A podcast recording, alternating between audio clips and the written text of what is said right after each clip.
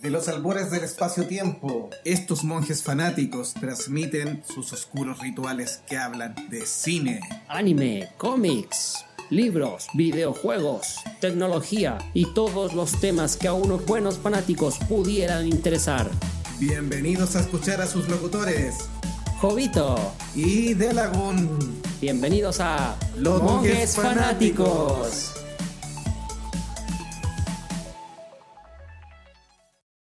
Hola amigos, estamos en un nuevo programa, el episodio 37. Ya nos estamos acercando, ya algunos podrán haber visto lo que es la fiebre de Star Wars episodio 8. ¿Cómo estás, Delagun? Bien, amigo mío, ¿qué tal? ¿Qué tal? ¿Cómo estás tú también ahí? Eh, Viviendo esta fiebre de Star Wars que estaba por llegar o ya llegó para algunos eh, amigos que nos están escuchando.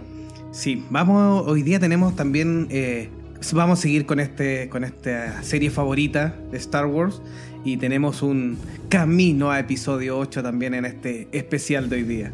Claro, en nuestro episodio especial de siempre vamos a hablar, como decías tú muy bien, Jovito, eh, vamos a hacer un pequeño eh, round-up, eh, camino a Star Wars, eh, pero también contextualizando, es decir, vamos a tratar estos 30 años de historia, algunos eventos clave que los fanáticos deben tener presente para ir a ver su película favorita de saga, Star Wars. Y por supuesto vamos, también vamos a tener algunas novedades respecto a las noticias del cine y el espectáculo de superhéroes. Sí, así que vamos a partir con, la- con las news, pero primero le vamos a mandar un saludo a nuestros amigos que nos siguen en las redes sociales, en Twitter, Facebook de Monjes Fanáticos, monjesfanáticos.wordpress.com. Un saludo especial a Felipe que en el episodio de la encuesta nos mandó su puntaje, así que le dio Excelente. 45 puntos, así que muy bien, Muy bien. como un fanático humano. Humanito, claro, humano como siempre. humano, pero eso ya, ya aceptable, tiene su vida normal.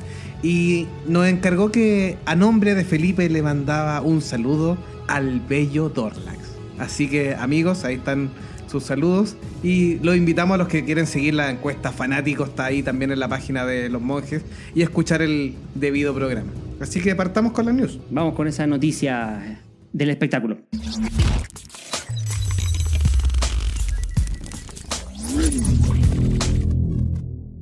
La primera tiene que ver con el universo mutante, con esto de Fox ahí pendiente, ya viendo si concreta o no concreta la venta con, con Disney. Tenemos novedades con el mundo mutante y Brian Singer. ¿Qué le pasó ahí al director y productor?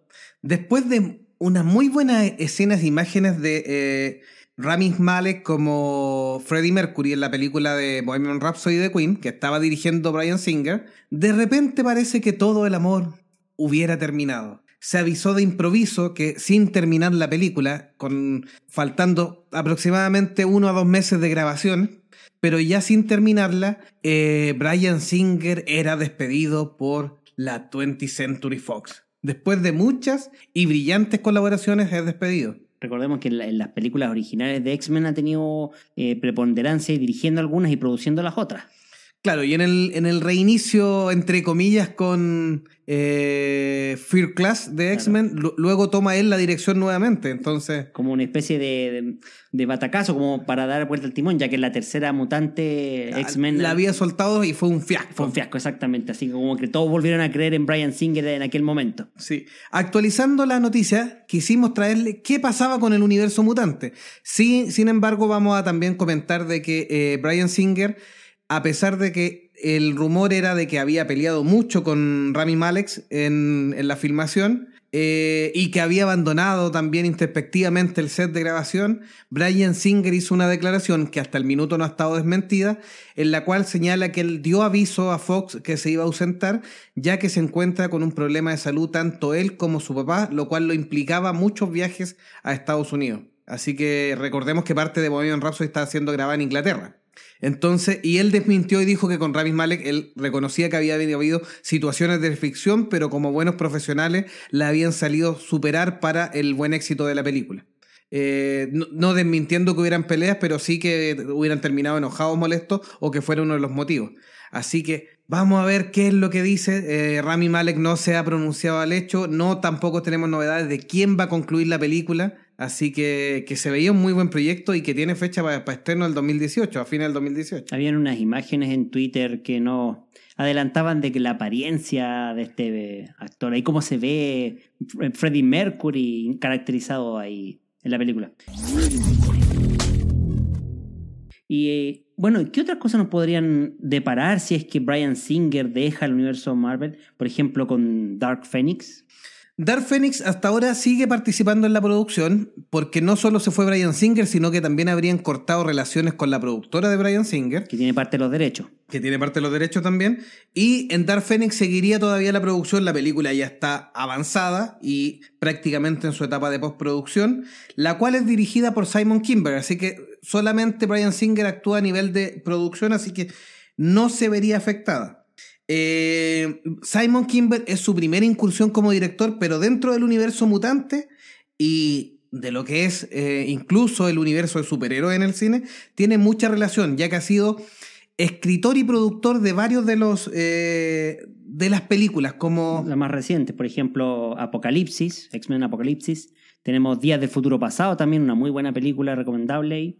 Deadpool, la primera, estuvo en, en, en el guion la futura X-Force ahí. Sí, aparece como productor de X-Force. Que todavía, está en veremos, porque acuérdense que, como les decíamos, está este tema de la compra de, Fox eh, por parte de Disney, que todavía no se concreta, o ya se va a concretar, ahí está casi. Sí, ahí hay que ver los detalles de, cómo van cerrando los negocios que están un poco en el aire saliéndonos un poquito de la noticia y metiéndonos en este tema, eh, Marvel Studios salió a dar un comunicado diciendo que precisamente la gente de Fox estuviese tranquila, que si llegara a haber algo, los proyectos continuarían. Ahora, eso es palabra de buena crianza, digo yo. Sí, es probable que los proyectos que estén confirmados, no los que estén en el aire. Por eso vamos a ver todo el universo mutante. Pero Simon Kimber eh, estaría tranquilo con su película que se estrenaría en noviembre del 2018. Después tenemos los nuevos mutantes, The New Mutants, que tienen estreno fecha el 13 de abril del 2018, dirigida por Josh Bond y que todavía ahí eh, esperamos que continúe eh, sin mayores problemas, sin cambios, porque de repente esto de cambiar productora también significa una visión nueva que quiere introducir elementos propios ahí. Sí, revisando, aquí tampoco habrían inconvenientes porque esta película ya está prácticamente lista. Está en una postproducción de pequeños detalles y el estreno es en abril. O sea, solo está preparando en este minuto lo que va a ser el marketing y el segundo tráiler que debiera venir por ahí por febrero a más tardar eh, para volver a engancharnos con esta franquicia. El director Josh Bond es el mismo de una de Bajo una misma estrella, así que también ahí... tuvo muy buena acogida. Una buena acogida. Una, bastante taquilla moderada, así que tiene un respaldo detrás eh, esperando que esta, esta película tenga buena acogida. Y tenemos después la recién estrenada Deadpool 2, eh, ese tráiler maravilloso ahí con, con Deadpool pintando escenas, haciendo alusión a un viejo comercial que había antes de una historia del arte, un pintor famoso que hacía brochazo, ¿eh? Sí, hasta, hasta ahora eh, han seguido la línea que hicieron con Deadpool 1, que es un muy buen eh, forma de marketear la película, de entusiasmar a los fans y entregarnos pequeñas entre bromas, chistes y complementos y algunas capsulitas de la película misma. Esta película tampoco se va a ver afectada, así que como vemos, por un lado el universo mutante está firme y por el otro lado eh, el 2018 es el año de los mutantes. Independiente que tengamos Infinity War, pero ya tenemos tres películas de mutantes para el 2018. O sea, Deadpool que siempre ahí está en la duda de qué tan mutante es, que una operación es otro, pero para muchas cosas es, un mutante porque comparte casa con Fox, por ahora. Y probablemente con Marvel en un futuro. De hecho, de concretarse la compra, ahí tenemos un tema, porque por ejemplo, se ha negado, pero sí han habido muchos cariñitos con precisamente Deadpool en el universo de los X-Men. Eh, la compra de, Marvel, o sea, de Disney por parte de, de todo lo que sería la producción y Fox, podría ser que Deadpool no solo estrenase amigos nuevos en X-Force, que es lo que se espera, más reseñas ahí en esa película de los mutantes de Charles Xavier, sino que también con otros personajes como por ejemplo los Cuatro Fantásticos. Nunca se sabe. Lo que sí hay muchos miedos entre los fanáticos eh, que cambie la clasificación. Hasta ahora eh, Fox no ha tenido inconveniente en arriesgar y, darle una clasificación R a, Deadpool donde el nivel de violencia es bastante alto. y los fanáticos agradecemos esa, ese matiz que tiene este personaje, a que no lo vayan a bajar o tratar de llevarlo a un público más familiar y ahí nos empiecen a, a echar a perder al mercenario Bocasas. Al menos David Leitch, que es el director de Deadpool 2, eh, ya eh, ha confirmado que las escenas de acción se mantienen en esta película y el tono eh, sigue siendo el mismo sátiro, cruel y gracioso también al mismo tiempo. Este, este director es un experto porque él fue un. Primero fue doble de acción, después fue coordinador de los dobles de acción y trabajó como segundo director de varias buenas películas y aprendió de buenos directores igual.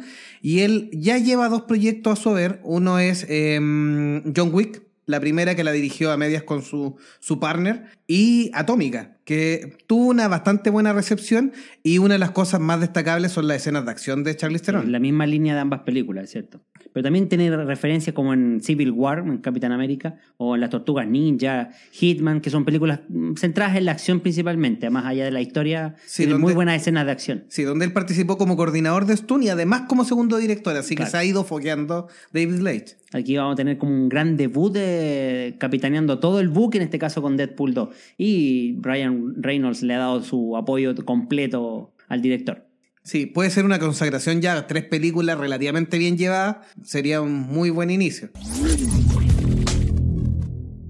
Después tenemos Gambito, que ya hace poquito... Ahí, ya empezamos a ver qué podría afectar tanto la venta a Disney claro. como la salida de, Brian, Singer, como este padrino de las películas de X-Men. Sí, de hecho, hace poquito, nada, eh, se había confirmado ya que las grabaciones eh, partirían en febrero por lo que significa que ya hay un guion armado, una historia que ya estaría aprobada. Como dices tú, ¿qué pasaría ahora con Brian Singer fuera? Sí, ya sabemos que el director está confirmado, Gore Verbinski, él sigue trabajando hasta el minuto, y los protagónicos también, que ya lo habíamos nombrado en otras news, que es Chaining Tatum y Lizzie Kaplan dentro de los papeles principales de Gambito lo que no se sabe ahí bien, eh, que lo, abordamos en un episodio anterior, si esta historia sería más relacionada con los asesinos propiamente tal, eh, su origen como personaje, o también haría guiños a los hombres X en algún momento.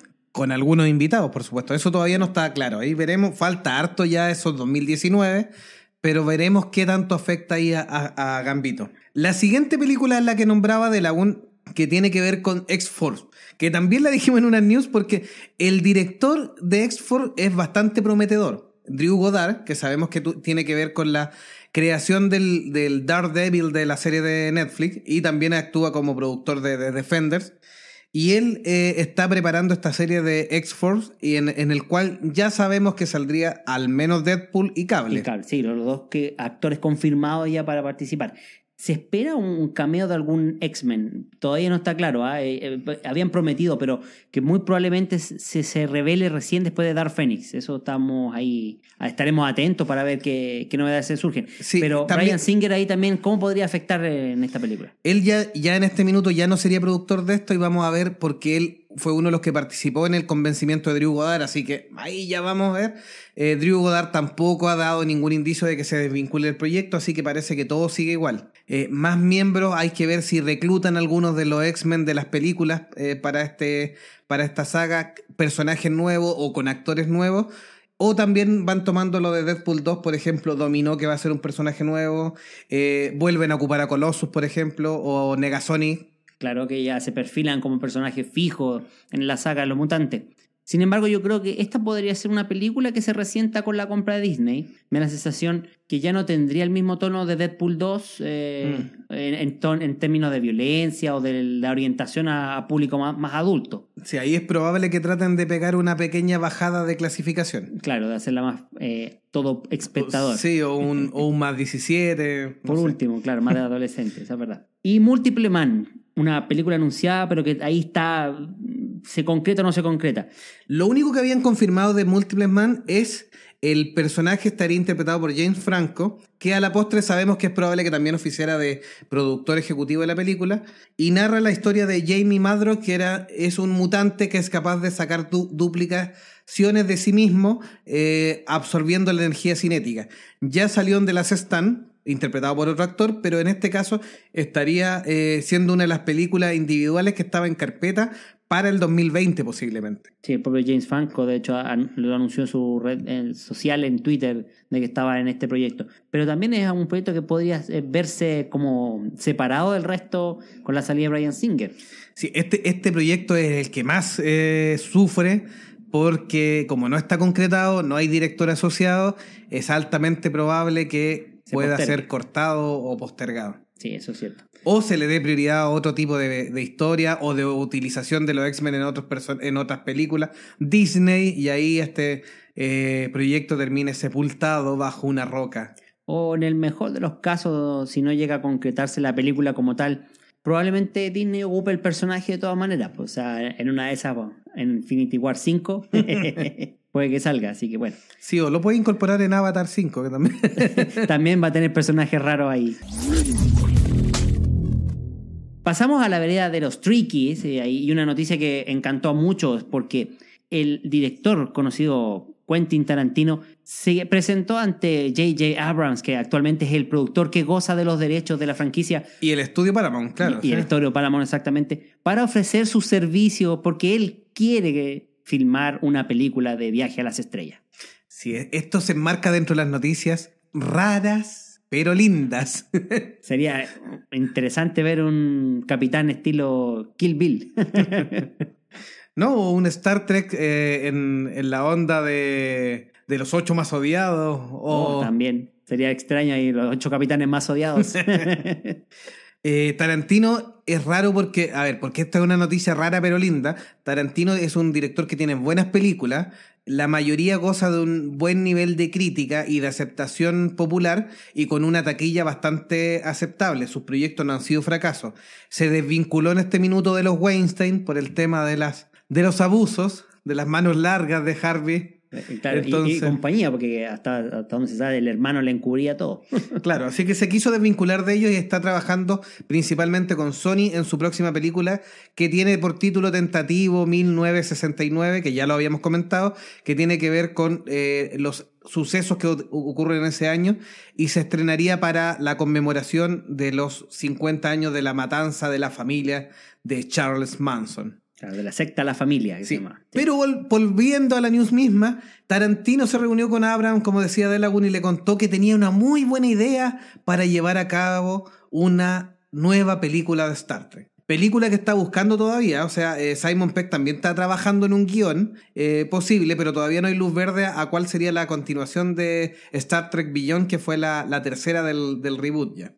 La pregunta es, ¿van a tomar la historia clásica y recontarla o, tendría que ser una historia nueva? A mi juicio, mm, eh, senta precedente la serie de Netflix eh, Discovery, que trata la guerra, desde el punto de vista de la guerra, como se ve en el universo de Star Trek. Entonces, sería interesante ver la visión de Tarantino en un personaje, por ejemplo, como Gabriel Lorca, similar tal vez, y abordarlo mucho más tarantinesco tal vez con detalles, una historia más oscura, más torcida, tal vez incluso más violenta. Sí, con, giro un poco, es como un western un poco más espacial, o sea, llevarlo, Podría ser. retomar un poquitito esto de que la ciencia ficción eran los western espaciales, llevarlo efectivamente... Y de hecho eso sería un gran guiño a la serie original, que tenía mucho de western espacial clásico, como Kirk y compañía.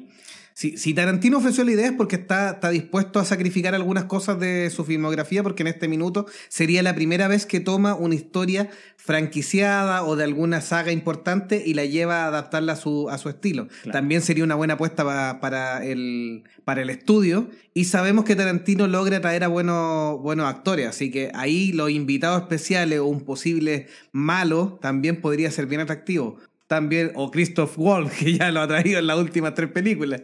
No, en todo caso, yo creo que va por el lado del villano. Yo creo que si Tarantino dirigiera la película, yo creo que tendría muy buen cast, como dices tú, pero yo creo que tendría un villano a la altura de Khan y eh, Ricardo Voltalbán en aquella, en aquella película. Sí, puede ser. Christoph Waltz logra buenos papeles, así que... ¿Mm? Ahora, ¿qué queremos los fanáticos? Empezando a revisar, algunos son de la idea que ahí vamos a comentarlo con Delagun, de seguir con la misma, eh, la misma tripulación y darle una buena historia y obviamente con un, nuevo viaje, un nuevo malvado, un nuevo desafío eh, dentro de la gama de Tarantino, con nuevos personajes, pero siguiendo con la tripulación actual de Star Trek. Esa es una alternativa. Después de va a decir cuál le, le tinca más. La segunda alternativa es eh, sacar una nueva tripulación con una historia distinta y en el mundo de Star Trek, eh, siguiendo los cánones más que nada de la historia en general y de personajes clásicos, pero con una nueva tripulación, que podría funcionar, por ejemplo, lo que señala con el capitán Lorca de Lagoon. Y la tercera, que se coloca ahí, un par de fanáticos, estuve leyendo unas notitas ahí, dijo que no sería mala idea que esta generación actual de Star Trek ya empezara a coquetear con un, por ejemplo, un joven capitán Picard, que en la serie no se pudo hacer, porque la nueva generación ocurre años posteriores y renueva completo el staff de Star Trek. Pero aquí, como soñar es gratis, podemos tener, por ejemplo, el reboot de Star Trek Next Generation, y juntarlos, que se juntan después a posterior cuando ya son más viejitos, pero juntarlos, por ejemplo, picar no como capitán, sino que como un miembro más de la Federación un Espacial. cadete o. Un cadete. Recién en entrenamiento, tal vez. Muy, O un joven idea. Jonathan Frakes también ahí. Claro. Así que, etcétera. Esa es una muy buena idea. O sea, es ese fanático que no recuerdo el nombre para poder darle el crédito porque no hay idea totalmente mía, pero me pareció que podía armarse un muy buen compendio ahí presentándonos, por ejemplo, el primer desafío de este, de este, de este Picard rescatando, por ejemplo, a, A a Kirk. O de Kirk teniendo que salvar a un joven Picard que, es- que con una nave en inicios fue capturado por los romulianos, por los klingons, no sé. Alternativas hay varias en este universo. ¿Cuál te tinca a ti, Delagun? A mí me tinca más la, la primera. La verdad que yo doy vuelta a que retoma la, la- el crew original, la, la tripulación original que estaba, en este caso con Chris Pratt y... Chris Pine. Perdón, Chris Pine, los lo confundí. Con Chris Pine y, y compañía. Toma la tripulación, pero a lo mejor hace una, una vuelta de tuerca más oscura. Me da la sensación como que para adaptarlo al estilo de Tarantino tendría que pasar algo que eh, eh, normalmente un capitán James Tiberius Kirk no haría en una serie Star Trek, pero obviamente forzado tal vez por un villano que obviamente lo, lo empuje a eso, o, o tal vez una traición ahí con el propio Spock, eh, o el mismo Spock tener que ser parte de algo que no eh, normalmente no sería. Y eso yo creo que sería el toque de Tarantino en, en la serie de Star Trek. Y para mí, gusto tendría que ser con aprovechando que todavía los personajes de, de esta tripulación, de esta generación, están en boga. Y tal vez eh, podría tomar algún elemento, como dices tú, de la presentación de, de un Picard más joven, pero así como, como cliffhanger solamente. Sí, bueno, soñar es gratis y aquí los fanáticos hemos soñado. Y también Tarantino está soñando en este minuto de poder dirigir efectivamente una nueva Star Trek. El problema es que él pone Luca y, y lo puede conseguir. En otras news tenemos ya confirmado, salió el- un- uno de los trailers para una nueva serie de Netflix, de la plataforma de películas y series en línea, eh, Altered Carbon, una serie cyberpunk de ciencia ficción basado en una novela de Richard K. Morgan, eh, en la cual el ser humano al fin ha vencido la perecidad del cuerpo eh, físico humano. O sea, se ha digitalizado la conciencia y esa es como la premisa. Claro, y así es capaz de ir eh, transfiriendo todos sus conocimientos, experiencias y historias hacia un nuevo cuerpo, por lo cual los cuerpos son meros cartuchos que se van cambiando. Aquí el protagonista Takeshi Kovacs es el único soldado sobreviviente de un grupo de guerreros interestelares de élite, quienes fueron derrotados por un levantamiento en contra de este nuevo orden mundial. Su mente fue encarcelada, congelada por siglos, hasta que Lawrence Bancroft, un hombre sumamente adinerado y longevo, le ofrece a Kovacs la posibilidad de volver a la vida. A cambio, Kovacs debe resolver un asesinato, el del propio Bancroft. Como decíamos, esto de traspasar las conciencias te permite hacer este juego de personajes intercambiables. Sí. La serie tiene un estreno en febrero de, de 2018 y está protagonizada por Joel Kinnaman, que salió en Robocop en la nueva versión y en Suicide Squad. Así que se ve una bastante decente serie de ciencia ficción, así que vamos a ver cómo, cómo sale. No, no me deja así de tener un airecito a Blade Runner 2049. ¿eh? Tiene un pequeño. Es la toque. estética, ¿sabes? Pero sí, sí. Pero la idea es bastante interesante eso. Ya vimos algo parecido en Trascendente con Johnny Depp, en la historia de cómo es que la conciencia pasa a un ente digital y, y los alcances que podía tener este tipo de tecnología. Y sería interesante en un contexto cyberpunk futurista cómo es que los seres humanos viven y viven y vuelven a vivir. Seguimos con otra noticia en el ámbito del cine. Jungle Cruise, una atracción nueva de Disney que tendrá su propia película con la participación de el actor queridísimo, parece que para, para Hollywood en este momento, La Roca, Dwayne Johnson. Sí, esta es una nueva. Ya sabemos que, por ejemplo, con el juego de Piratas del Caribe de Disney, se armó toda una franquicia estupenda de películas que le dio buenos créditos a Disney. Después hubo otros intentos con otra, con otra de sus juegos clásicos. Eh, Tomorrowland, por ejemplo, también tomaba una parte del, de la, de, la serie. De, claro, de los juegos, Disney y todo. Y Jungle Cruise, que es un barquito que pasa por distintas junglas, uno de los juegos clásicos de los parques de entretenciones de Disney, tendría ahora su adaptación con, con La Roca. Así que es una película familiar que ya tiene director, Jaume Colette Serra, el director de La Huérfana, y Non-Stop, y se filmaría en primavera del 2018 y obviamente que salió La Roca a defender su proyecto de que le parecería una historia muy entretenida, familiar, del tipo Indiana Jones para para desarrollar en, en dicha ocasión. O sea, ya estamos claros que Dwayne Johnson quiere consagrarse como un personaje para todo espectador eh, el tipo de películas que se está dedicando básicamente lo confirma. O sea, tenemos eh, Jumanji, Jumanji sí. a estrenarse también aquí junto con Star Wars, lamentablemente. Eh, después tenemos el 2018 Rampage, que también dedicada de otro videojuego clásico de los 80. Y también llevado en ambiente medio familiar. Claro, con la idea de hacer una película más de divertimento familiar. Y esta Jungle Cruise, que obviamente que claramente toma la misma idea del parque temático, pero explorándola en una historia de hollywoodense para toda la familia, obviamente incorporado ahí, como digo yo, el rostro familiar de, del momento, la roca Dwayne Johnson. Y de hecho tiene un par de proyectos todavía en carpeta. Uno es con el director de Terremoto, La Falla de San Andreas, que es una película eh, agradablemente entretenida dentro de, un glam blockbuster de destrucción y con una historia bien simple, pero agradablemente entretenida. O sea, es entretenida pese a la exagerada de las destrucciones y del, desastre natural que tiene que enfrentar, es verdad. Sí, con él grabó obviamente Rampage, el mismo director, y dejaron en carpeta eh, el viaje 3 de la Tierra a la Luna, que después de un exitoso también viaje 2, que también es mm. del mismo tipo, familiar, aventura. Y también dejaron en carpeta una posible segunda parte de eh, Terremoto a la Falla San Andreas con algún otro evento catastrófico en algún otro lugar del mundo y con el mismo elenco. Huracán en San Andreas. Esperemos que no entre ahí a la saga de Charnado. o claro, pueden haber más ahí. O Johnny English, como el villano. Faltaría, bueno, incluir ahí a Black Adam, Chazam, que no. En realidad Black Adam, porque Chazam no va a estar, pero ahí en Black Adam, Black Adam que tiene su película confirmada, pero todavía no sabemos cuándo va a partir. Y la posibilidad de aparecer en Suiza Squad 2. Sí, ahí vamos a ver qué, se viene para, para La Roca. Y finalmente, un tráiler recién estrenado hace poco, Jurassic World Fallen Kingdom. ¿Cuál es la historia de esta película y de la quinta parte de la saga de los dinosaurios? Bueno, la actriz Bryce Dallas Howard, la hija de Ron Howard, eh, reveló que su personaje eh, crearía una organización secreta eh, para sacar a los dinosaurios de la isla. Y entonces eh, nos da la idea de cuál es el tema principal. Al parecer en la isla nublar uno de los volcanes estaría a punto de hacer una mega erupción, poniendo en riesgo nuevamente la existencia de los dinosaurios. Y en esta ocasión entonces ellos volverían para tratar de rescatarlos y a la vez evitar ser comidos por estos monstruos eh, prehistóricos te apuesto que va a terminar con un avioncito perdido en Nueva York.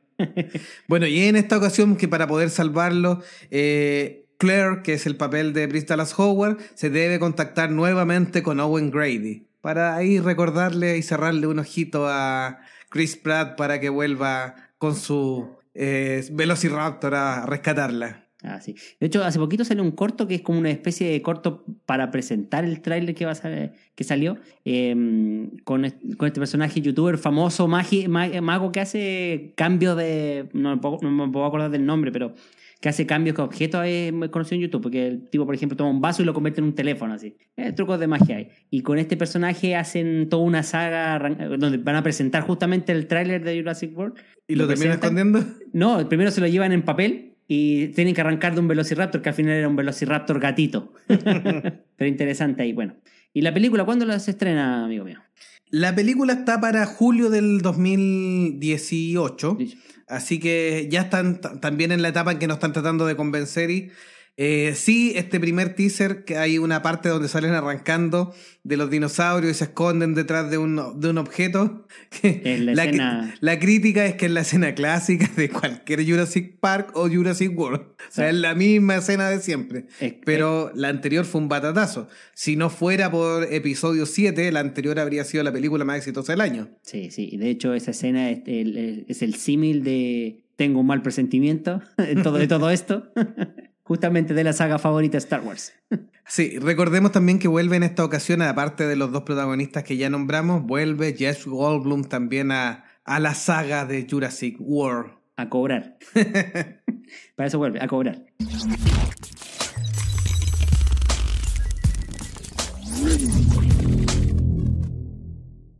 Y por último, tenemos algunas novedades de Justice League. Ya ha pasado prácticamente un mes y, y un poquito más de, de que se estrenó y por supuesto la crítica no ha sido la mejor, pero los fanáticos siguen divididos y a nosotros personalmente nos gustó y pueden escuchar ahí nuestros comentarios en, los episodios anteriores. En los cochinos Tomatoes eh, alcanzó la frescura de un 43%, superando ampliamente a Batman v Superman y a Suicide Squad. Lejos de Thor Ragnarok, que todavía no lo entendemos, yo no lo entiendo en realidad. Eh, y ya llegando a acercarse a los 600 millones de recaudación, lo cual ha sido bastante positivo. Se estrenó en un par de lugares donde no estaba todavía estrenada, más En China fue un batatazo, o sea, todo un éxito y eso ayudó a remontar la, la taquilla. De hecho, está creo que dentro de las cinco películas de, de mayor recaudación del año. Sí, y de hecho todavía debiera subir un poco más, así que el estudio empezó a sonreír otro poco porque ya después de los 500 pasó rápidamente a los 600, eh, que ya lleva más o menos acumulado, así que se podría seguir escalando eh, en dinero. Y a raíz de esto empezamos a ver qué guiones habían salido para esta historia.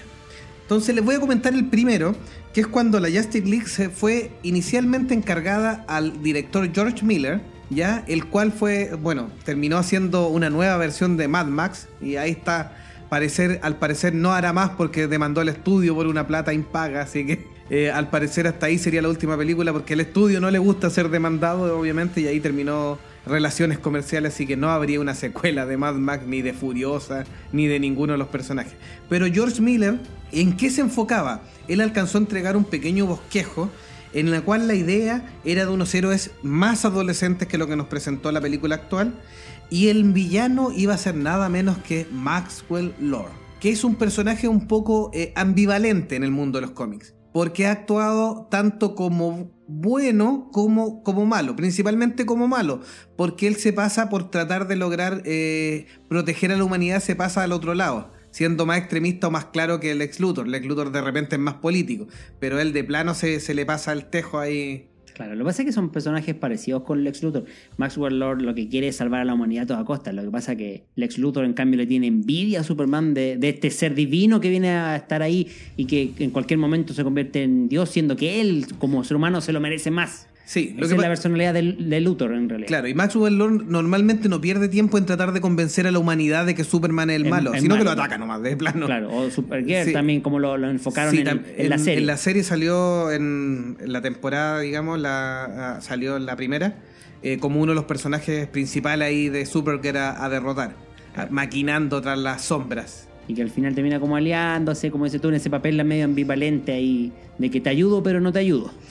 ¿Qué tomaba también George Miller? Bueno, elementos de la historia con un Superman controlado mentalmente que combatía con Wonder Woman. E incluso había una, un Brother Eye, un ojo de ahí del gran hermano, que era una supercomputadora creada por Batman que toma conciencia, un poquitito a los, a los Ultron también, que toma conciencia y busca eliminar a los metahumanos.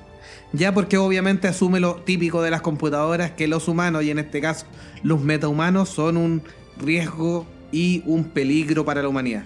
Entonces utiliza los datos de- que tenía Batman, obviamente, de, para poder derrotar a todos los miembros de la Liga de la Justicia, que ya sabemos que hay un cómic similar y todo.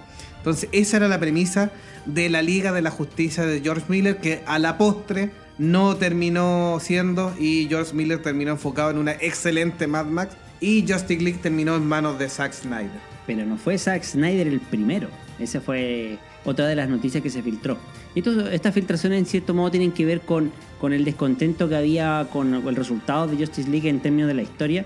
De hecho, eh, han ido saliendo detalles con respecto a, a- a escenas particulares de que si son o no son, por ejemplo, de Josh Whedon o Zack Snyder, hay detalles propios de la película. Pero hagamos un poquito de historia. Se filtró, no, además de este libreto de George Miller o idea de George Miller, eh, de Frank Miller, perdón, no, de George Miller. George Miller, se estaba, estaba confundiendo aquí. Sí, el de Mad Max. El de Mad Max, exactamente. No solamente se filtró esa idea, que quedó en nada, por supuesto, sino que también se filtró un guion completo en el cual se le habría ofrecido a Ben Affleck en primera instancia como director y productor de esta cinta. Eh, obviamente él no estaba solo, acá eh, lo escribió junto con Michael el, el guion, en la época ya del 2011, más o menos, cuando ya se estrenaba la tercera película de la saga de Nolan eh, del Caballero Oscuro Asciende, y por ende eh, ya querían ahí eh, un poco allanar el terreno y tener rápidamente la Liga de la Justicia, pensando en que Marvel ya tenía bastante camino andado con, con su universo y los Vengadores. Tenía varios puntos a favor. Le daba más preponderancia ahí a una supuesta relación entre eh, Batman y Diana, que también vimos un poquitito en la película actual. Un coqueteo ahí de un- una cerradita de ojo. Ah, claro que sí. De hecho, ya en ese tiempo, eh, cuando apareció eh, Zack Snyder, contratado para dirigir El Hombre de Acero, es que las cosas fueron cambiando. Y ahí el proyecto de la Justice League, que era en cierto modo la primera película que quería hacer Warner, quedó lista espera. Con el éxito de Hombre de Acero, Man of Steel, Zack Snyder como que se coronó el proyecto y le dijeron, ya, usted necesito que me haga la película de la Liga de la Justicia. Y fue que se contrató a Chris Terrio para ayudar a hacer el guion de Batman v Superman, que vendría siendo la versión Man of Steel 2 que querían hacer, pero esta vez con el resto de la Liga de la Justicia metida a la fuerza. Y es así como es que este proyecto nace. Eh, y una de las grandes diferencias, por ejemplo, es que no estaba Aquaman en la lista y Flash recién se incorporaría a un una- grupo de super amigos que ya estaban conformados por eh, Green Lantern, el hombre halcón, no alcohol, como lo vimos otro rato, el hombre halcón y otros personajes más.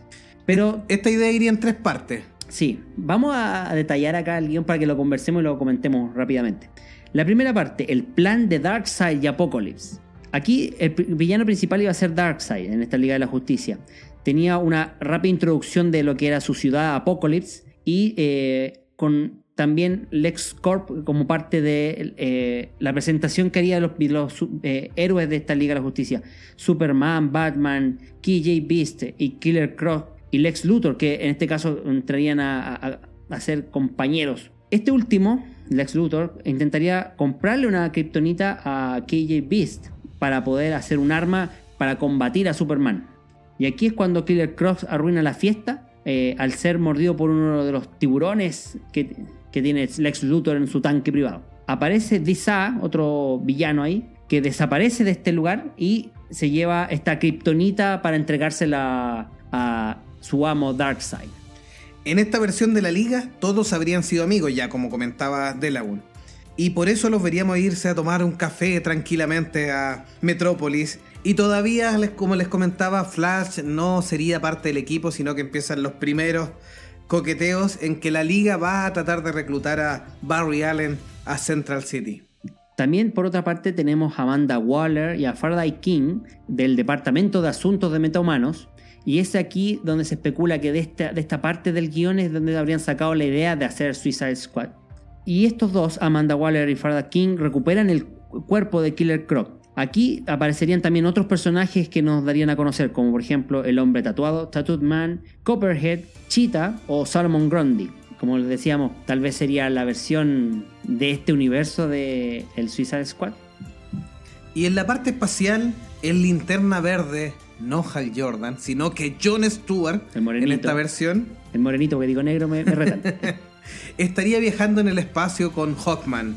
Y ellos obviamente tendrían una secuencia de acción en un club nocturno cósmico y donde pretenden evitar que Kanja Ro ayude a Dizad a llegar a, o a entregarle la kriptonita a Darkseid. Aquí es cuando regresamos a la Tierra y vemos que Steppenwolf, eh, finalmente el villano de la Justice League, es enviado, enviado por Darkseid, es secuest- secuestra a Superman y, y se lo lleva a Apocalypse para lavarle el cerebro. Esto es un poco, eh, poco creíble, porque imagínense, lo vimos en Justice League sacándole la mugre de Superman a Apocalypse, a, perdón, a, a Steppenwolf. Aquí sería raro que lo pudiera secuestrar y llevárselo a Apocalypse. Sí, es que bueno, si lo pilla desprevenido y de buena primera, Lo se- pilla como Stephen Clark. Wolf es un tipo que también tiene. Lo pilla como Clark Kent, capaz, sí. claro, si lo pilla con lente, está frito. Está frito. Lete los pantalones abajo. No, pero puede haber tenido ahí kriptonita en los bolsillos. Tal vez. Pero ahí terminaría el primer arco. Y mostrándonos un segundo arco de esta idea de Will Bill, donde nos muestra el planeta de los Green Lantern, Oa. Y obviamente que tenemos la caída de, de estos eh, Lantern. Esa es como la primera parte. Entonces, aquí ya también tenemos otra escena donde Batman va a visitar Temisira. eh, obviamente para traer de vuelta a Wonder Woman, que está de vacaciones, asumo, de la Liga de la Justicia, así que como para hacerla que vuelva. En este caso nos enteramos que Bruno y Diana tienen una relación amorosa ahí. Así que, ¿con qué consecuencia? De vuelta en la baticueva, Flash, Green Lantern y Wonder Woman planean la ofensiva para recuperar eh, a Superman. Ahí podemos ver detalles como por ejemplo una baticueva gigantesca, muchos trajes, batitrajes, así que tipo el Batman Lego la película. y algunos recuerdos también de batallas clásicas con algunos villanos de Gótica, como por ejemplo la máscara del espantapájaro o el paraguas del pingüino. Bueno, y ahí John Stewart les cuenta que Enoa se encontró con la destrucción completa y que muchos de sus amigos y compañeros del cuerpo de los Greenlander, como Kilowog, Guy Garner, el de la cabecita de Basenica, el otro humano que en portar anillo, o, o Tomás Re, han sido derrotados al parecer por la gente de Apocalypse eh, con un Superman manipulado eh, y que forma parte de estos ejércitos. Aquí ya claramente la, la decisión es invadir la Tierra usando este Superman eh, absurdo, controlado mentalmente. Y este segundo arco terminaría con la pelea inicial con un Superman descontrolado o controlado por las fuerzas de Apocalypse, en el cual Wonder Woman lo logra hacer reaccionar y terminarían salvando de la muerte a la Liga de la Justicia. No sin antes darle un par de golpecitos a Batman también ahí con su super armadura. Un poco haciendo alusión a Batman v Superman. Pero bueno. Y tenemos una tercera parte que ya sería el desenlace de esta historia. Con eh, un viaje en el tiempo en un boom tubo, Superman termina 11 años en el futuro.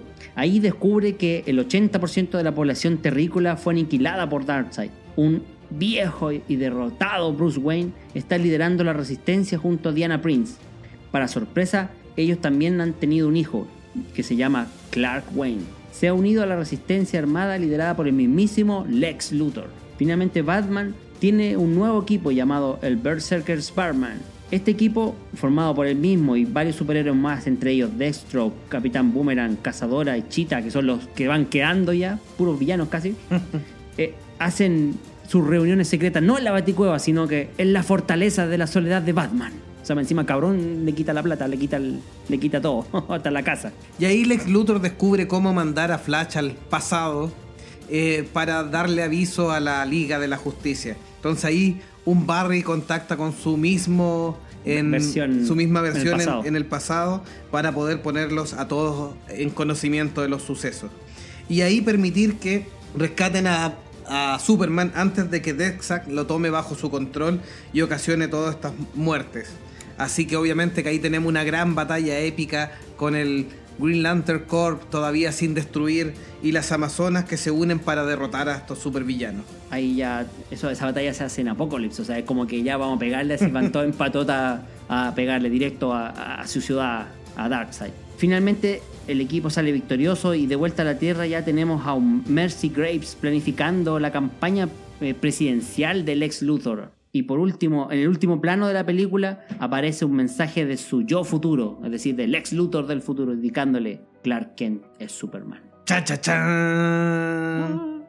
Eh, es una buena idea la que quisimos comentar porque no es un mal guion, lo que sí tiene elementos bien complejos que podían haber caído en lo que se critica a Batman v Superman.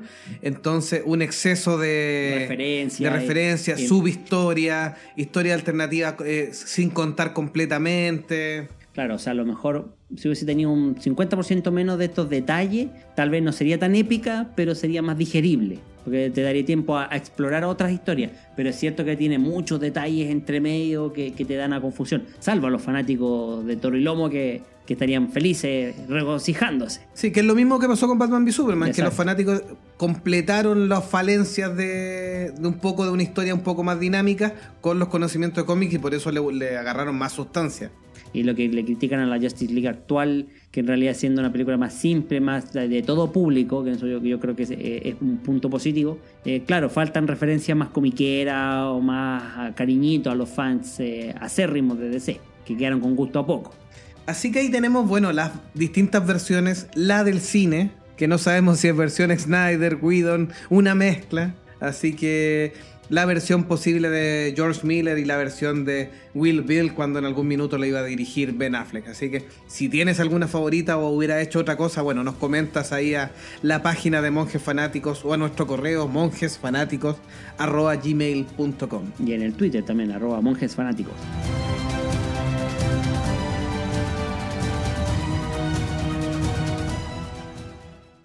Finalmente, como este episodio se titula Camino, Camino a episodio 8.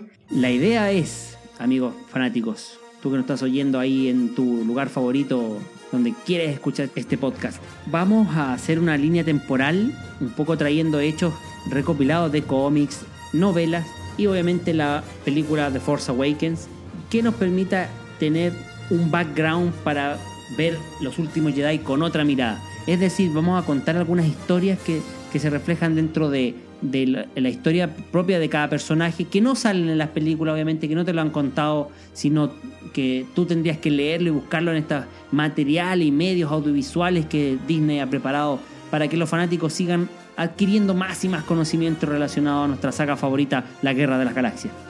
Y para que nos entendamos bien, la convención de la de- va a ser la convención clásica de los años que se ha llevado, que es eh, tomando como punto de partida la batalla de Yavin, en este caso. El episodio 4, Una Nueva Esperanza. Claro, ese siempre ha sido el punto de referencia eh, histórico para, para marcar las fechas. Es que vamos a empezar a narrar los eventos que ocurren desde el regreso del Jedi en adelante. Cuatro años después de la batalla de Yavin, el Imperio Galáctico cae. Después de organizar una distracción en el planeta Zulus, ocupado por el Imperio, la flota rebelde se reúne sobre la luna del bosque de Endor, destruyendo con éxito la Estrella de la Muerte 2. En construcción, tanto el emperador Palpatine como su primera mano derecha, Darth Vader, perecen en la batalla. Obviamente con sabemos que ahí Darth Vader se vuelve hacia el lado de la luz. Se redime. Se redime en, en esta, dando un golpe mortal al imperio en los sistemas estelares clave. Obviamente que estos son los sucesos que ocurren en episodio 6, el retorno del Jedi. En la celebración posterior a esta victoria, la princesa Leia y el general de alianza ya a esa altura, Han Solo, se casan en una ceremonia privada. Esto lo sacamos de la novela eh, Aftermath o Consecuencias, eh, Deuda Vital, que sería la segunda eh, novela de la saga de Chuck... ah, se me olvidó el apellido. No importa. Lo vamos a ver. Luke Skywalker viaja al planeta Pilio en busca de artefactos en los observatorios secretos de Palpatine. Al encontrarse con el agente del Escuadrón Inferno, Del Meco, Luke recupera una brújula del observatorio de Palpatine en el planeta. Esto aparece en el juego en el Battlefront 2, así que ahí lo van, se va complementando la historia. El autor, perdón, un amigo mío, el autor es Chuck Weddick, eh, el autor de Star Wars Aftermath o Consecuencias. Es un libro que va en, tres partes y que cuenta estos hechos eh, eh, dentro de estos 30 años entre el episodio 6 y el episodio 7. Retomando la historia, tenemos acá la muerte de Palpatine, activa un plan de contingencia entre los almirantes imperiales que quedan esparcidos por la galaxia, que se conoce como Operación Cinder, lo que apunta a ciertos mundos claves, por ejemplo Naboo, Bardos, Comenor, a amenazarlos con un armamento satelital disruptivo del clima, que está diseñado para destruir mundos e infundir miedo entre estos ciudadanos imperiales. Después de esta implementación exitosa de operación en el planeta Bardos, los miembros del escuadrón Inferno, Iden Versio y Del Mico desertan hacia la, Alianza eh, Rebelde. Desertan hacia la Alianza Rebelde, ayudando a derrotar esta operación Cinder sobre Naboo junto a Leia Organa. Esto lo sacamos de Battlefront 2, la historia del, juego recientemente lanzado, y del cómic eh, Imperio Fragmentado o Imperio Resquebrajado. Luego de esto, la Alianza Rebelde se disuelve, reorganizándose formalmente lo que se conoce como la Nueva República. El gobernador Adelard del sector Anoat instiga el bloqueo de hierro, bloqueando el transporte dentro y fuera del sistema y tomando medidas enérgicas contra la diseminación de información externa. Los insurgentes descontentos de estos mundos eh, empiezan una rebelión abierta. Esto se saca del juego Uprising, que básicamente es una, la historia de cómo empiezan a, haber facciones distintas de, de, esta república en formación. Y siguiendo el camino a episodio 8, los planetas Akiva, Sterdic 4, Bespin y Malastar son liberados del dominio imperial. Los disturbios que estallaron después de la muerte del emperador en Kurusan florecen en una guerra civil planetaria. El Senado Galáctico es restaurado en el planeta Chandrila y Mon Mothma es elegida canciller. Mothma anuncia planes de renunciar a los poderes de emergencia que se otorgaron a la oficina del canciller durante las guerras clon. Recordemos que en el episodio 3 Palpatine concentra todo el poder gracias al Senado. Sí, ahí en, una obra maestra de manejo político. Y también dentro de los planes de Mothma es reducir el ejército de esta república a un 90% para evitar un, o sea, una vez que ya haya terminado la guerra civil que se estaba formando en distintos sectores de la galaxia, una vez que terminara esa guerra civil, reducir al 90% de este ejército de la República. Y ya en el año 5, después de la batalla de Yavin, empieza lo que es la Nueva República. Y en una misión al planeta Betín, Luke Skywalker y Chara Bay recuperan dos fragmentos del gran árbol que una vez estuvieron en el corazón del templo Jedi, en Kurusan, desde una instalación imperial secreta. Un fragmento es guardado por Skywalker y el segundo se ofrece como un regalo para Bay y su esposo, que es Dameron. ¿Les van sonando los nombres? Quienes lo plantan en Yavin 4, después de retirarse del ejército de la Nueva República para criar a su pequeño hijo, uno de los miembros de episodio 7 y episodio 8, Poe, llamado Poe Dameron.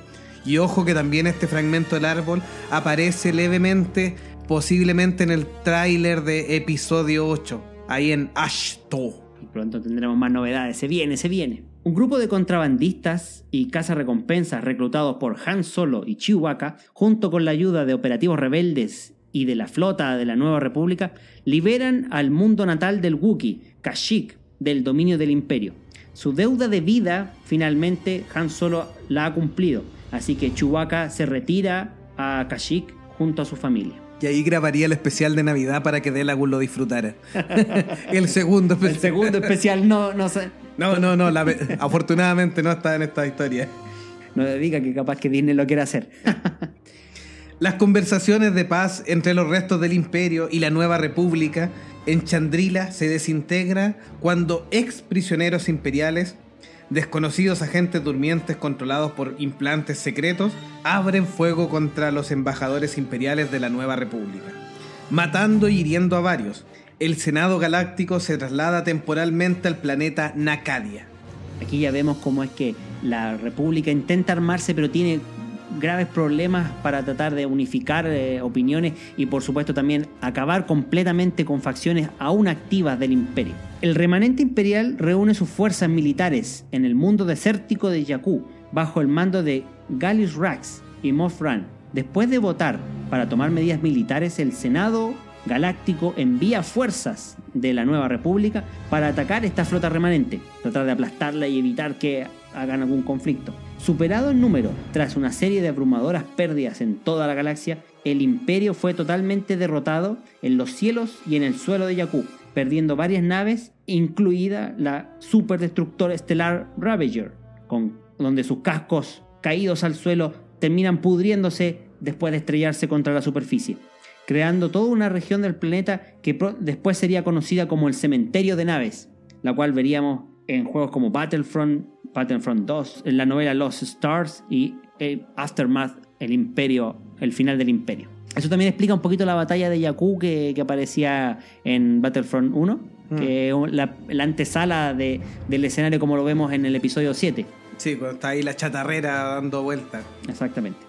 Y siguiendo este camino a episodio 8, después de ser extraído de las zonas de conflicto en Kurusan, el gran visir imperial, Mas Ameda, contacta a Mon Matma y demanda la paz, iniciando conversaciones que culminan con la firma de la Concordancia Galáctica. El imperio renuncia a varios mundos de la nueva república, incluido Coruscant, y adquiere estricta frontera para sus propios territorios. Según los artículos imperiales de rendición, el reclutamiento y la movilización de las Fuerzas Armadas imperiales se han terminado y el gobierno imperial en general se está disolviendo, lo que lleva a la creación de un gobierno interno dentro de los territorios recién establecidos del imperio. O sea, el imperio ahí se empieza a, no acepta totalmente que ha perdido todos los planetas, sino que se restringe como una especie de nación independiente o, o grupo de planetas independientes. Pero más limitado. Más limitado, obviamente, y, y con un pseudo paz de por medio firmada. La gran guerra civil galáctica concluye, cinco años después de que comenzara oficialmente en la batalla de Scarif. Ya en esta época tenemos al, al hijo de la general Leia Organa y Han Solo, Ben Solo, quien nace en Chandrila. Las fuerzas imperiales sobrevivientes, lideradas por el almirante Rae Sloan, continúan enfrentándose a la Nueva República en varios bloqueos en Jakku, antes de retirarse a las regiones desconocidas por órdenes de Gallius Rax en su lecho de muerte. Ella ayuda a reconstruir lentamente el imperio en secreto, como siempre ahí en las sombras, el cual eventualmente se renombrará como, cha-cha-chan, la Primera Orden. Aquí ya tenemos los orígenes de la Primera Orden. Para aquellos fanáticos que dudaban de cómo era que el imperio se había convertido en esta facción militar. Ya tenemos algo que dentro de la novela se conoce como los años salvajes o los años eh, de aprendizaje mutuos. 11 años después de la batalla de Yavin, Finn nace y pronto es separado de su familia para ser criado bajo la designación FN 2187 de la Primera Orden. Aquí ya tenemos el tercer personaje presentado en The Force Awakens. Y aproximadamente entre 13 a 19 años después de la batalla de Yavin, el general de la Primera Orden, Brendol Hux, se, estrella en el primitivo mundo de Parnasos, encontrándose con un guerrero de la tribu Zaire llamado Phasma. Ahí viene otro personaje. Phasma ayuda a Hux a dejar Parnasos, uniéndose a él como miembro líder de la Primera Orden. Aquí ya tenemos los primeros detalles de la novela Phasma que salió en septiembre de este año y que nos da luces de cómo es el personaje del Capitán Phasma. 15 años después de la batalla de Yavin, Rey nace. No hay más detalles. ¿Por qué? Porque todo da luces de que en, el, en episodio 8. Episodio 8 van a haber revelaciones importantes en este tema. Y 21 años después de la batalla de Yavin, trabajando en secreto con un subgrupo político dentro del Senado Galáctico, la Primera Orden llega a los carteles criminales y al grupo mercenario conocido como los Guerreros Amaxine para comenzar a obtener fondos para reconstruir su armada. O sea, de las cenizas del imperio, la Primera Orden mete sus tentáculos para volver a renacer bajo las narices de la nueva república. Que a todo esto también tiene sus propios problemas internos, pero ya lo veremos más adelante. Aproximadamente 23 a 28 años después de la batalla de Yavin, eh, y después de sentir el potencial lado oscuro de la fuerza en su hijo Ben Solo, Leia decide enviar a Ben a entrenarse en los caminos de la fuerza con su hermano y, una, y su nueva generación de caballeros Jedi en ese momento recién en formación. Y a los 28 años de la batalla de Yavin, se toma como el surgimiento de la Primera Orden. El Senado Galáctico comienza las discusiones para crear la oficina del primer senador, para reemplazar al papel del canciller. Obviamente que el nombre canciller a todos les suena la antesala a un emperador. Y sanar las crecientes divisiones entre dos facciones emergentes dentro del Senado. Los populistas que defienden los mundos miembros de la nueva república para mantener su soberanía y los centristas que quieren un gobierno centralizado, fuerte y un aumento de la fuerza militar a raíz del pacto de desmilitarización de Mon Matma. Aquí vemos como la historia que contábamos previamente va influyendo en estas 30 años después casi como es que Mon Mothma quería descentralizar y, eliminar la fuerza militar y en cambio aquí ya hay grupos que quieren lo contrario. Los guerreros Hamaxin, liderados por un antiguo eh, soldado imperial, lanzan varios ataques terroristas contra el Senado, dirigidos específicamente contra líderes populistas. los senadores Leia Organa y Ransol Casterfo tienen la tarea de investigar quiénes son este grupo eh, extremista. Y actuando según la información de la senadora centrista Cari Sindain, Casterfo expone públicamente a Leia Organa como la hija de Darth Vader, ante la conmoción y la consternación del Senado Galáctico. O sea, se había escondido el secreto por 28 años.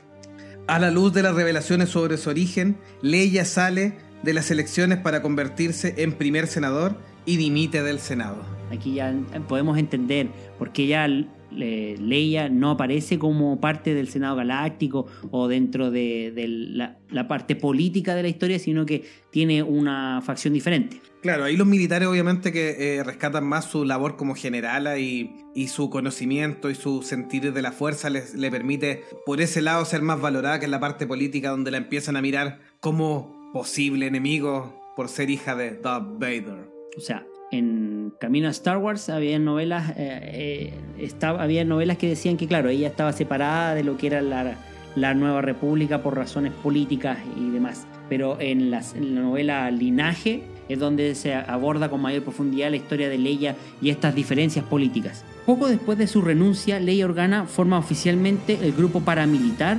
apodado La Resistencia, junto al ex almirante de la Nueva República Gael Akbar para combatir la amenaza del regreso del imperio cuando la nueva república no lo haga. O sea, ella siempre sospechó que algo se ocultaba en las sombras y por ende la república tenía que estar preparada.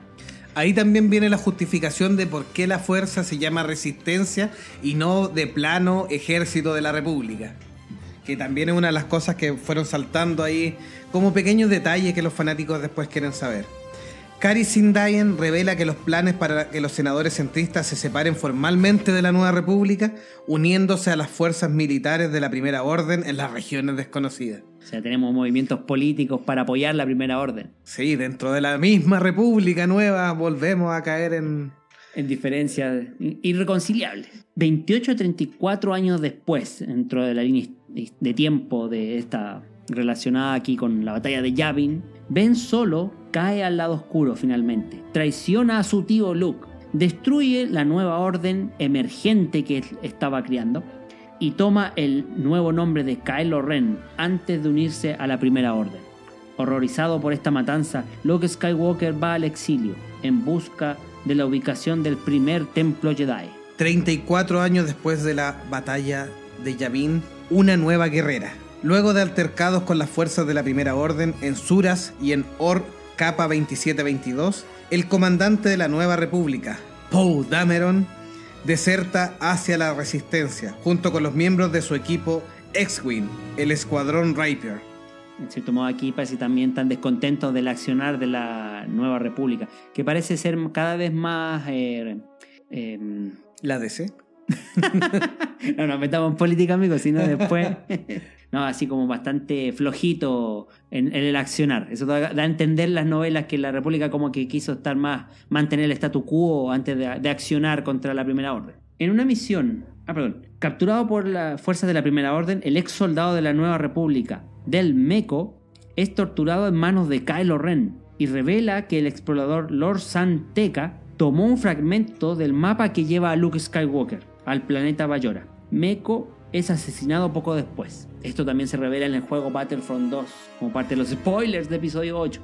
Y ya yendo a una misión al planeta Taul para obtener información sobre el almirante de la resistencia capturado, Yal Akbar, C3PO pierde su brazo izquierdo. Aquí viene la explicación de por qué tenía un brazo rojo provisorio, reemplazándolo con uno rojo robado de un droide de la primera orden. Claro, se dice que para esa película eh, la idea era que apareciera todo, toda la película con el brazo rojo, pero al final decidieron darle una explicación y por qué lo cambia al final, cuenta, y por qué lo perdió y quedó con ese brazo rojo engendrado. Sí, aparece en un cómic de C-Tripio que se llama The Phantom Limb, que eh, narra estos sucesos y la, la pérdida, y ahí es donde C-Tripio después se complica en episodio 7 dando su explicación del brazo. Del brazo perdido. La generala Leia Organa encarga a Poe Dameron la búsqueda de Lord Santeca y el mapa de su hermano. Dameron forma un equipo de haces pilotos conocidos como el Black Squadron para esta operación. Esto sale del cómic directo de origen de Poe Dameron.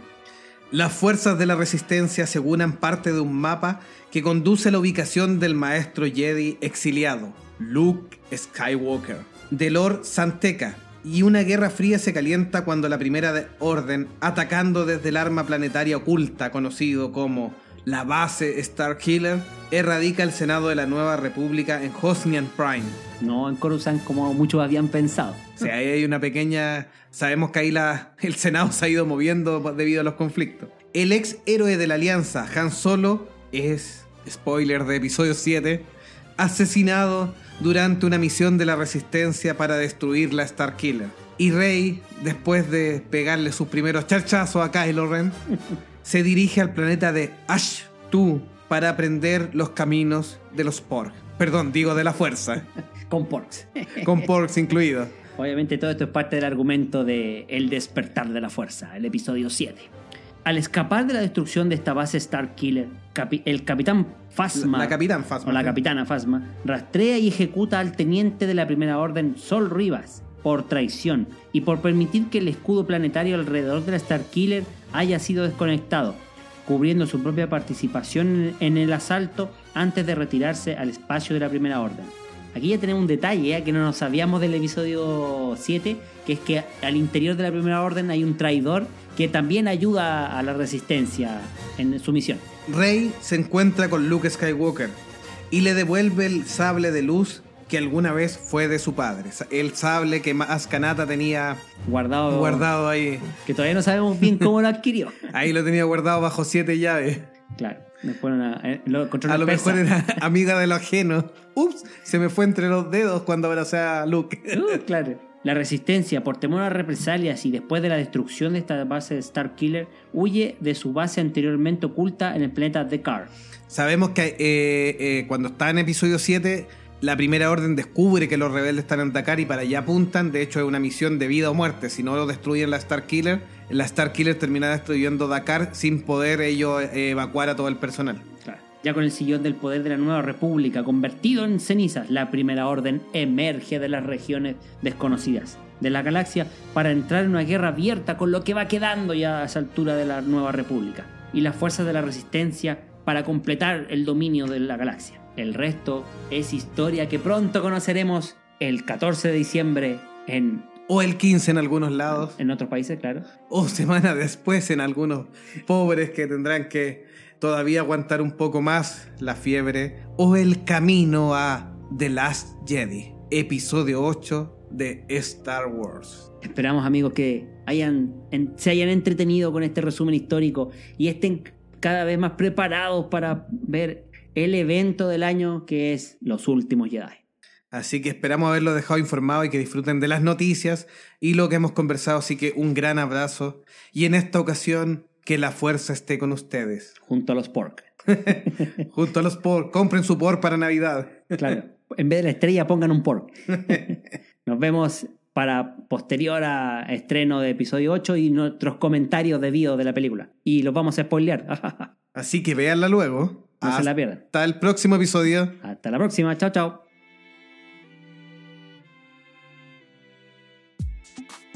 Bueno amigos, esto ha sido todo por ahora Nos esperamos la próxima semana en un nuevo episodio. de su amigable podcast Los monjes. Fanáticos. Chao amigos, se despide Jovito, que tengan buena semana. Chao amigos, se despide de Lagoon y escúchenos cada semana en este mismo canal.